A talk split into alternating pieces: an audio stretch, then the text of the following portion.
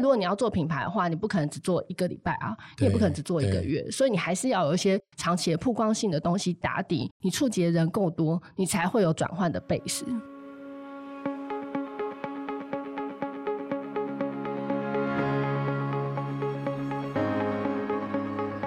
这也是新创诊疗室，为新创企业进行财务把脉，找到痛点，对症下药。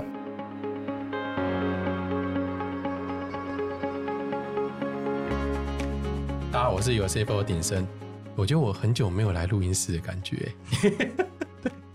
然后我今天还跟我们制作人说，我进到这个录音室，感觉好像有重新装潢还是怎样？他说没有，就一样。我就是单纯就是很久没来的感觉。对，我们现在又到了这个月月底的，我们会找来宾，然后来跟大家讨论的一个单元。那今天很开心呢、就是我找到我们 USFO 的财务长 CP，然后来跟大家做一些分享。那 CP 要不要先简单自我介绍一下？嗨，大家好，我是 CP，我是鼎生的学妹，可以这么说吗？你当然可以这样讲。然后之前在四大待过，然后也在证交所做蛮久的，后来自己全职创业了七八年，那现在就是加入 USCFO 这样子，谢谢大家。CP 很厉害，因为我跟 CP 应该在 SLP 第二届、第二年的时候第二届认识嘛，然后所以这样已经快十年时间了，对，像第十一、十一还是十二届，现在是十二届，刚好十年。哇，很久以前。对然，后我认识的时候，CP 那时候还在交易所，没错，还没有真的出来创业。对，然后我在勤业嘛，我就想，嗯，怎么会有人一个这么稳定的工作在交易所，怎么说这么想不开？怎么想不开想出来创业？对，但是一开始的时候，我记得是做一些比较呃饰品类的题目，对我第一家公司是做饰品代理，对对，然后后来也加入了几个新创嘛，对，就做科技创业，然后又嗯做保养品这样子。但 CP 一直以来都对财会这部分还是你的专业啦，也很投入的在这方面。然后所以那时候 CP 在 u s a b l e 刚创立的时候，有一天我就接到 CP 的电话，自告奋勇，自告奋勇的，我算是我们不用额外去补货的一个 talent 这样子。对，然后 CP 算是我们第一位用 part time 的方式加入我们的财务长啊。那所以我我我自己蛮开心的，因为 CP 在新创圈其实很熟悉，然后也有很多自己的一些见解。那今天就麻烦 CP 来跟大家分享一下。那我们今天其实没有特特别的反纲线，非常非常的简单。对，对我在想说，CP 可不可以先分享一下一些新创常见的问题啊？因为你做政府的一些新创顾问很多年了嘛，那有没有一些很基本大家可能都会被问到的一些项目，或者说你你在过程中间你有没有觉得可以跟大家分享的？对我当政府的新创顾问，其实蛮蛮多年，应该有四五年以上啊。那其实最常来问的都是股权跟税的问题。OK，那股权问题其实蛮常见的，就是什么他要开公司啊，但是他还在上班，所以他可能不能登记为负责人，然后他就想要把股权全部登记在她男朋友的名下。也有可能是女朋友了，对不对？我们不能够有性别歧视。对对对对，都有可能，就是就是对，但他们对就是男女朋友没有结婚的状态。没有，就算有结婚，我个人也觉得蛮危险的。OK OK OK，对，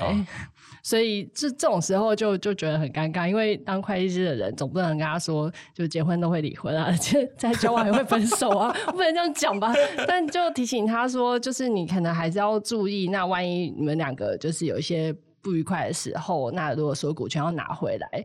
那这个会比较困难，可能要花蛮多力气的，是不是可以放在家人名下，或比如说兄弟姐妹或爸妈，或者是你可以不要登记成负责人，但是你可以持有大股，那负责人登记是你爸妈，这样对你嗯可能来说会比较好一点。对，因为其实负责人的登记跟他持有股份多寡其实没有关系。对，但很多人不知道这件事情，然后很多人不知道董事其实是可以零持股的。嗯，没错没错，对，所以说很多时候在这个状态之下，也许说，比如说你可能因为你现职还有工作的关系，你对没办法在登记上面来讲，不管是变董事，对或者是变负责人，也就是说我们常说的董事长，对，但是你还是可以持有股份。对，因为公司通常都会规定说，哎，不能兼职啊，或者是你兼职要报备，但是没有规定你不能投资啊。对啊所以你还是可以登记成股东啊，但你不要当董事就可以了，你还是持有公司大部分的股权，对你来说会比较有保障。没错，那你就是在董事或者是股东会选举的时候，用你自己的持股去支持，比如说你喜欢的人嘛，也也可能也男女朋友也有可能啊，但对是至少持股不在他个人对，就是你你可以让你男朋友或女朋友当董事长，但是股份还是登记在自己的名下。就我的建议会是这样子。对啊，就是有风险他扛，是不 是有获利，然后股东分配这样子？对，这也是一个方法。因为这我我觉得这个问题蛮好的。我我记得我之前看那个有一个韩剧，你记得有一个叫《Startup》，就是我的新创时代之类的。哦，你没看啊没有在追剧。OK，对，我我我那时候看那一部片的时候，其实里面就有讲到类似的，嗯因为他们两个也是男女朋友，对然后就在讲这个股权的分配啊，然后呃男生是技术长啦，然后女生有点类似营运长。对那股权到底要怎么样分？我我那时候看到就还蛮有感觉的，因为就像你说的嘛，就是股权这个东西，其实就算真的有所谓的名分，也不一定完全可以对保证好对，也不一定可以拿回来。真的。所以另外一个就是 co-founder agreement 很重要。对，股呃股东协议也可以签一下。对啊，因为股东协议其实就一样，我我们之前有一集就讨论嘛，我跟两个 Michael 跟自信都有签这一些，至少保证大家的一些权利义务。但很多人不知道可以签这些东西，所以我真的遇过超多，大概百分之九十九点九都是没有签，然后就来问我怎么处理。对我前阵子还有遇到一个，就是反正他们也是本来是一对，然后后来就分手、啊，分手以后其中一个就离开公司，那离开哦，公司、所以两个是 co-founder 吗？对，呃也不算口方的，就是呃，其中一个是比较主要的，他还是继续当负责人，然后留在里面。那离开那个，他手上有五趴还是十趴的股份，但毕竟就是还是有一定的趴数。，对，那我是有提醒负责人说，虽然说，哎，你可能觉得他有早期参与，你想要让他就是继续持有这个股份，对他来说可能比较好，但是长期来说，如果你公司真的要募资或做一些决定，那他如果你们两个关系有什么不愉快的时候，对，那你就会很麻烦。要不要趁现在可以用 钱解决的时候，嗯试试嗯看能不能解决？不要就是拖到后面，不，你不知道他会发生什么事情。对，像有 CFO 就有签这个，我们就是签订，就是如果说离开公司，就是要被买回。对。那而且这半买回的，我们价格都先写死的，因为其实价格很重要啊，对。因为不会有双方合意。对。对，所以像这个其实最好是在 co-founder agreement 里面一开始就把它写清楚，对，对，然后让拥有股权的人之间的权利义务可以先确定下来。还要写说就是可谁可以先买，哦，因为你们不是三个人吗？对，我们三个人。那万一另外两个人都想买怎么办？没有哎、他们都只能卖给我，哦，OK，好 不小心发现了一个秘密。也没有秘密啊。我们第一集就讲，哎、第一集还是第二集？第二集就讲过这件事情。OK，了解。对，Michael 是可能有点不开心啊，但是他 不知道他会不会听这一集，因为上一集的那个有问必答，哎、不不是有问必答，上上一集的诊疗室是他在主持的，所以我那天还听他，他说可能听众们都有点听腻我的声音，哦，真的吗？所以他就来代班这样子。其实也没有，就最近真的工作有点比较忙碌一点。对我还是很希望大家可以听到我的声音，但我还是会让 Michael 有时间的时候上来这样子。好，还有另外一个，你有提到说，就像一些重要的经理人啊，要怎么跟他们谈一些薪资条件，或者说在大部分的新创公司来说，我们可能一开始的时候都没有那么多的现金可以去支持那些重要经理人他想要奖酬制度。那有没有哪一些的方式可以去帮助他？对，这个的确也是很常被问到的问题。那我其实我自己也有用过啦，因为毕竟你要请一个就是年资可能五年、十年的经理人，那特别是他不是评估身份，你是挂委任经理人的时候，他在市场上的薪资有一定的水准。对，那新商公司其实早期现金都蛮有限的，那这时候我自己觉得比较好的办法就是直接跟他谈股票，但你不太可能第一天就给他嘛，嗯哼，嗯哼你一定是希望说他至少服务个一年、两年、三年、四年，有的人会分四年给。然后有的人是拆两年给，嗯就是这个就看双方怎么去谈。那比如说这个经理人，也许他在来加入你们之前，他的市场行情是一百万台币，假设啊，对，随便讲，对，对，那可是你可能手上现金真的不是很多，比如说你们公司资本额才两百万，你们还可能优抚优抚一看就两百万，我们都用梦想来绑住所有人。对，但就你不太可能一开始就答应说给他一百万的薪水，那你一定会谈就是固定的部分，那变动部分你就是大家可以谈的部分，比如说哦，公司有赚钱，尽力分他多少，这是一种谈法。嗯嗯，那另外一部分就是，哎，如果有达到某一些 KPI，或者是你单纯绑服务年资不绑绩效，你就是时间到了，就老板直接送他股票，这也是一个方式。对，那股票当然就可以算出价值嘛。那比如说台湾常见的都是一开始是一股十块，那我们都会假设公司做一段时间，这个股票价值一定会有所增长嘛。所以你不可能用一股十块来跟你的经理人谈啊。对像我自己那时候是跟他说，哎、你如果做个两年，我们公司不值二十嘛，好像有点奇怪吧？就是因为你的。加入，我们 值二十也合理嘛。对，然后好歹会翻倍，其实我觉得二十都算便宜。对那他有接受我这样的讲法，所以我那时候是用二十块跟他谈。OK，所以对基本上刚刚 CP 有提到两个重点哦，一个是可能比如说他在他的经营绩效内拿到一定程度的奖金的分红，那那个就是属于现金的部分。对而且那一个呢，其实并不是一开始的时候你就一个定额的给予，对因为那个是当这件事情绩效的事件发生之后，或者说他达到那样子的获利条件之后，他就可以有这样子的一个分配。是，所以对公司来讲，其实只是我尽力的减少，对并不是说我一开始就要固定付出这么多。对那另外一个呢，是我们说用员工认股权去奖酬的部分。对那员工认股权与奖酬的部分呢，它就可以绑所谓的年限嘛，对我们说所谓的既得条件。但既得条件这一个，有些时候啦，有些公司它可能会去绑说你要达到多少营收或净利啊。嗯老实说，那个在会计处理上又很麻烦。对然后而且呢，对于你想要奖励的那些人来讲，他有可能也会觉得你跟他斤斤计较。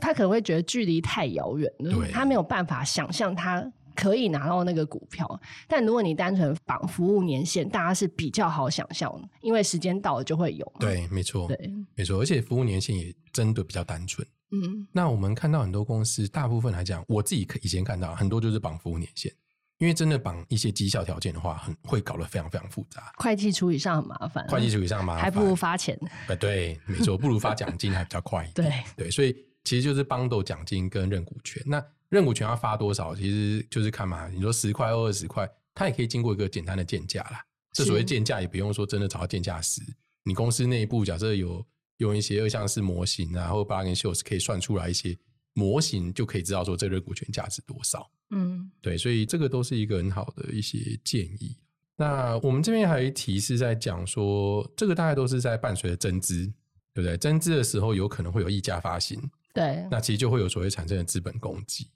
那这个资本攻击呢，在股权的搭配上，或者在股权的设计上来讲，它可以用来做哪一些的一些项目啊？就是应该说，这个这个东西要怎么样去操作？哦，这个也是很常有人在募资的时候问的啦，因为比如说他可能是一个技术出身的人，嗯哦，随我之前也是随便讲，比如说中研院这种等级出来的人，那可能有一个很好的技术，那他当然不可能一股十块去开放给外面的金主任，他会觉得自己亏到。对，所以技术很好嘛，而且本来就有价值。对，那他这种人通常手上现金不会那么的多，嗯所以他通常都会先用自己的一点钱去成立公司，然后再用一股五十块或一百块，然后去找外面的金主让他入股。可是这时候金主就会说：“哎、你一百块很贵，对啊你可能没有下一轮。”之类的，所以这时候是可以用资本公积转增值的方式去降它每股的这个股价，那下一轮价格就不会那么高。但我通常在解释这个，大家都听不太懂，就是一定要用 Excel 算给他看。嗯嗯，比如说，我们讲资本公积，就是比如说一股五十块，那我们原本面额是十块，那就是差额四十块就会转做资本公积。那这些资本公积可以再转成股本，等于说原始股东也会再多拿到股票。没错，那这时候，如果金主觉得，哎、这样不 OK 啊，这样不公平啊，但这样其实大家就很难继续谈下去，因为做这个事情的目的其实是要让美股的单位成本去往下降。对，但我遇到大部分 case，其实有经验的投资人都会接受这件事情。没错，而且我觉得有几个好处啦。第一个，我觉得有几个要讨论。第一个是面额制度，因为我们现在可能很多人还是停留在十月面额的这件事情。那十月面额这件事情呢，你相对之下，在相同资本额的状态之下，股数就一定会变少。因为比如说面额十块钱跟跟面额一块块钱，嗯它就差十倍的股数嘛。对，那所以每股的发行价格就会因为这样有差异。比如说你在相同的公司 valuation 的状态之下，你用十元面额的股数，因为只有一元面额的十分之一，所以当你在增资的时候，你逻辑上来讲，你每股的发行价格就是一元的十倍，你才会得出相同的 valuation 嘛，这就是数学乘来乘去的问题，这样。对，但就是它其实只是一个基就是本的数学啊，对，它其实公司总价值不会改变只会因为你的面额多少，或者是你算出来每股价格多少，然后去影响你发行的股数。但是公司的总价值是不会有任何改变，可是大家就很常卡在这个一股十块、十块钱或二十块这边。对，就是对。对这个有意见。因为大家就会担心嘛，比如说我现在一股发行价格假设真的跳到五百块，我一股面额十块钱，我跳到五百块，我会觉得那我为什么不去买台积电？对，我买台积电可能也五百多块而已啊，对我为什么要买一个新创公司？嗯，但是还是让它的总价值是不变的。那刚刚 CP 在讲的事情就是，我当然我可以考考虑把面额减低嘛，我面额不要十块啊，我变成零点一块啊，我五百块就变五块嘛，对对吧？除一百，对啊，对啊。那这样的话，感觉起来每股价格好像就降低，但是这就是数学游戏，数学算 出来会一样的估值。对啊，那另外一个方法呢，我们不要降低面额也 OK 哦。嗯我刚刚说我就是有五百块的发行价格，然后现在十块面我就有四百九十块叫做资本公积。对，我这个资本公积可以拿来变成就是股本股本，用资本公积转增资的方法。对，那我差额四百九十块呢，就依照相对应的股东的持股比例去分配回去。对那你原本拿的股数就会因为这个资本公积这四百九十块的部分增加了嘛？对那你等于是股数增加，那你每股的持有的成本就降低，对，但公司总价值还是不变一，样，公司总价值是股东权益的数字还是不会变股东变，股东权益只会股东权益总额不变，它只是从资本公积跟股本之间变化的。不过我觉得这一个有另外一个提醒啊，因为因为其实我觉得这件事情非常重要，就是我自己比较喜欢，只要在增资的时候，如果有溢价，都拿来做转增资。嗯，因为其实资本公积，如果你没有变成股本的话，第一个是你的股本会很小，对因为你大部分的金额可能跑，我以我们刚刚讲的例子来讲，你只有十块钱哦进到股本，剩下四百九十块都在资本公积，所以你的股本看起来是小的。然后第二件事情是，这个资本公积，如果你未来年度在盈余的时候，你有亏损，一样你有累积亏损的时候，你想要做资本公积转增资，你还要先弥补亏损，你才可以转，对，会转不了，你会转不了，或者你嗯能转的很少，你就没有办法达到让股本增加的效果。那股本增加效果，其实我觉得还蛮好的，因为你股本增加以后，你未来的募资的每股金额逻辑上会下降嘛，嗯你就不会这么小的股本要去募这么大的金额。而且很多人就是要 IPO 啊，通常都要得到达到这个资本额的门槛，所以都要想办法去规划它的股本可以符合那个条件，因为上市要六亿嘛，然后呃上规要五千万，但通常五千万券商也不会收啦，都会叫你至少要做到一两亿的股本再去做会比较好。没错，所以这个都是资本形成上面来讲很重要的一些项目，就是我们大概都会先做这些规划，其实还蛮重要的。对，那鼎生，你会建议大家做一股十块，做一股一元？我觉得这很好的问题，因为呃，我这样讲啊，就是我大部分来讲，在刚成立的公司，我都建议直接一股十块就好，因为你不知道你接下来的投资人是谁，也不知道他偏好是什么。对，他的偏好是什么，然后你也不知道你募资金额到底多少。那 A 股十块其实是讲白点就是最简单的方式，你也都不用想，因为比如说你说一一股一块，那我就问你，那为什么不是一一股零点一？嗯，那为什么不是零点零一？对不对？所以我自己是觉得，在公司刚设立的时候，也没有直接要找投资人状态之下，你就用一股十元，等到投资人确定了，大家讲清楚偏好了，那时候再改都还来得及。那它就其实就是一个工商登记的问题嘛，这个对是 CP 很熟，对对，所以它都它不是一个无解的方案。对。那我自己比较觉得一开始简单就好。那那你觉得呢？台湾毕竟还是用一股十块用了很多年啦。对我以前其实是有写过相关文章，大概十年前我就写过相我关的文章我。有看过，我有看过，我有看过那一篇。你就对说公司法本来就没有十元的限制嘛？对对对对对，然后甚至无面额也是一种可行的方式，而且那时候 KY 公司都可以做无面额对的，为什么大家都还一直在讨论一股十块钱的问题？因为我觉得这个算出来公司的 valuation 总额就是一样的，没有必要在那边玩数字游戏。没错，没错。对，但就是这个习惯，我觉得是一个很难改变的事情。投资人习惯其实很难改变，所以如果你还是有打算要去找投资人啊，尤其是台湾的投资人，你用一股十块钱去跟大家做沟通，大家是一个最容易理解的方式。不然你还要特别跟他解释说，哦，其实我是一股一块钱，然后你要对他们可能就会内心默默还是把它乘以十啊。对，所以他其实一样，只要后续可。额外做操作都没有必要在一开始的时候把自己搞得复杂。对，没错。对，好啊。那另外一个大的题目是有关于电商的管理报表，因为 CP CP 其实有在之前的创业经验里面，其实电商来说是非常非常重要的啦。那这个部分可不可以跟大家稍微分享一下？好啊，毕竟我以前做电商做了 七八七八 年，真的做蛮久，还自己做投手，自己都还是很厉害，都做。对我是斜杠。对我对行销还没有兴趣的啦，所以花了蛮多时间研究这些事情，包括素材啊，然后文案啊，然后自己自己投放都会。嗯，但就这个东西，其实就是我们一般在财务报表上没有办法去看到的东西，因为传统的财务报表是不会衡量这些电商转换率的事情，所以这都要另外做管理性报表。那其实蛮多人会听到这个名词，就会觉得很害怕，想说哦，这是什么很难事情，是不是很专业什么的？其实。不是，就是管理性报表，其实就是要为了你的管理目的，你自己可以去拉一个 Excel。那我的习惯是我通常都会去拉 Google Sheet。因为线上其实它最容易去做公用。当然，你们公司如果有买 Microsoft 三六五，我们这边没有业配啊，就是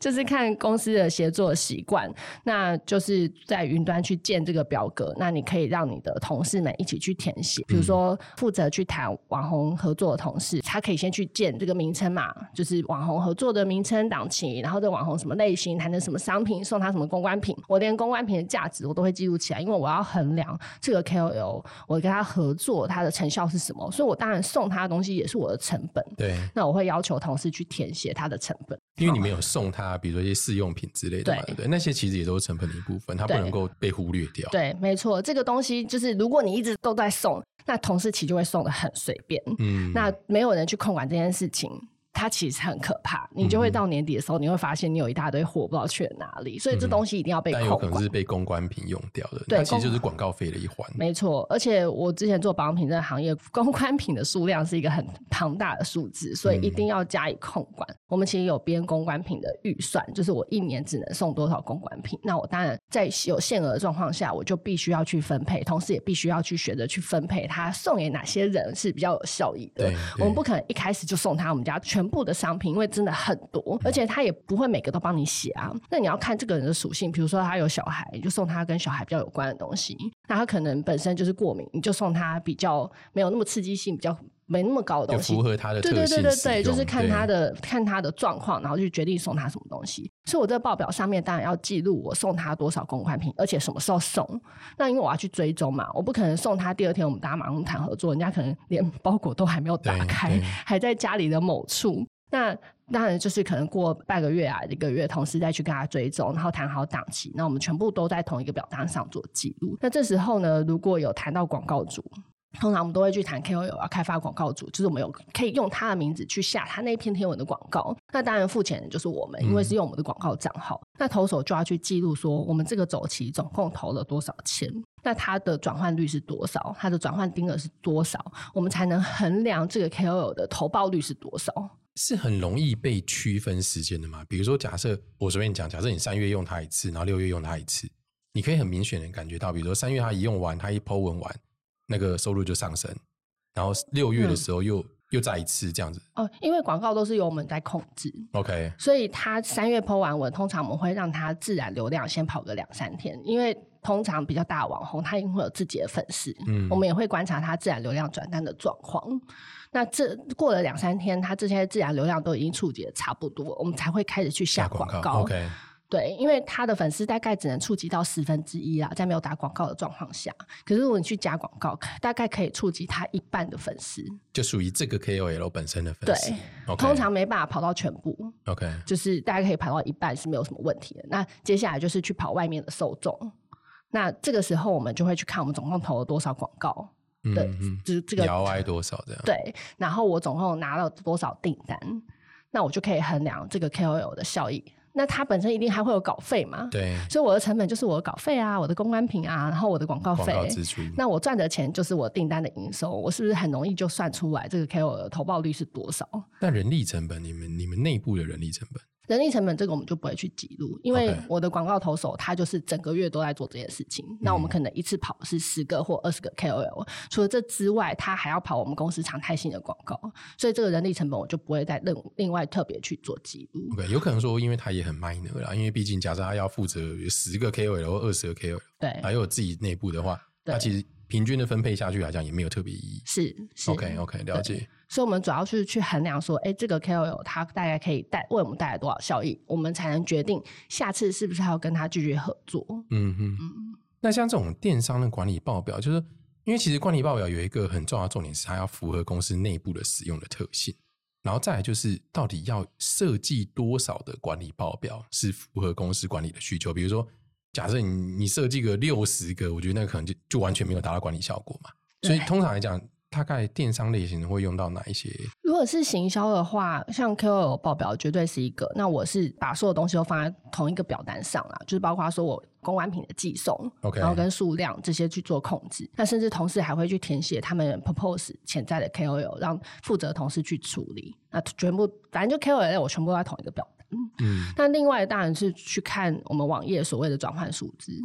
那行销类大概就是这两个最重要。就比如说有多少人来逛你的网页，然后它的然后跳出率是多少？对，哪个页面是特别需要被优化的？然后他们是用什么关键字进来？他们是透过什么渠道，然后进到我们网站？那平均的转换率是多少？这个我们是每个礼拜都要看。OK，因为是都是 to C 端的啦，所以这个网站转换率很重要。对，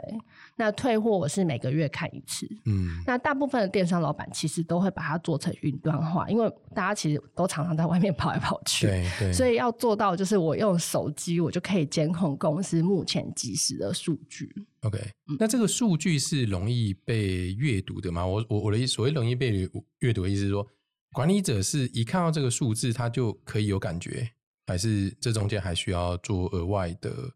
我是可以啦，解释它或者什么的？我觉得如果这个老板他本身完全没有做过电商，或者是他连 GA 都没有学学习过，就是零概念的状况下，他可能会有些障碍，因为他根本不知道转换率是什么，对他甚至不知道落实是什么。对，那他要怎么去让同事设计这个报表，可能就有困难。所以，如果当电商老板，还是必须要对这些电商的基本的数据有一些基本的概念。那我自己比较常遇到的就是，老板从来没有投过广告，然后他根本不知道关键字广告是什么、l o c a t i o n 广告是什么，那他就很难决定他到底需要什么数字，让他去做管理上判断。他就变成说，他都只能听代操公司的，对他来说，他就是每个月丢几万块给代操公司，然后获得一些他自己也不是很确定的结果。我比较因为他也不知道那些东西的的意义是什么怎么去解读它嘛，对不对对，？OK，这是我比较常遇到的状况。那这种老板就会对于投广告这件事情感到非常的害怕。没错，因为他不知道他钱丢到哪边，然后他也他可能只能看得到营收的增加，但他没有办法看到数字为什么是这样子变化。对，哦，他可能知道说，我有丢一些广告费是哦 Google 关键字，对然后我的确有看到一些订单好像是从 Google 关键字来的，但是他没有办法去想象这个东西长期做下去的效果会怎么样，他会变成说，他就是看哦，我丢两万块，然后我得到十万块营收，他的要求就会变得很高，他没有办法忍受说我现在做一个合作是曝光，然后没有办法带来马上的订单，他对这种事情会非常的害怕。但如果你要做品牌的话，你不可能只做一个礼拜啊，你也不可能只做一个月，所以你还是要有一些长期的曝光性的东西打底，你触及的人够多，你才会有转换的 base。没错没错，因为一个人从听到这个品牌到他要购买，中间可能要被打十几二十次。对对，而且它会一不停的流失啊，但是最后面变成你的客户的，那才是最重要你要的成效跟关键。那你就要检讨中间每一步为什么怎么样去吸引他走到下一步。对，我们会有讲漏斗嘛，会讲消费者与生途径。虽然这跟财务长好像比较没有什么关系，但这里面有很多数字啊。因为如果你没有数字的观念，你怎么决定你的公关品预算是多少你怎么知道你的广告预算是多少？你怎么知道你要给公关公司多少钱？你怎么知道你要投多少 Google 广告？然后你又要投多少 Facebook 广告？如果你没有任何，就是你不知道你公司的毛成本是多少，毛利是多少，你根本没有办法决定这些事情。没错没错。哇，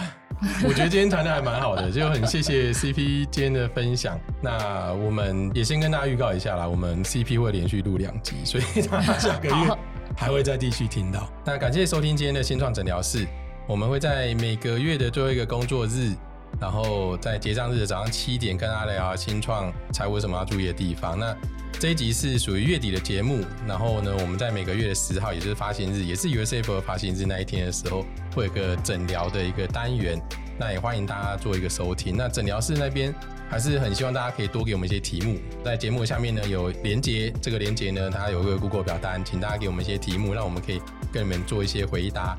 那节目最后，如果觉得今天有更进一步了解财务的观念还有应用，可以按下订阅或者追踪，给我们五星评论的鼓励。那谢谢 CP，谢谢，谢谢，谢谢大家，拜拜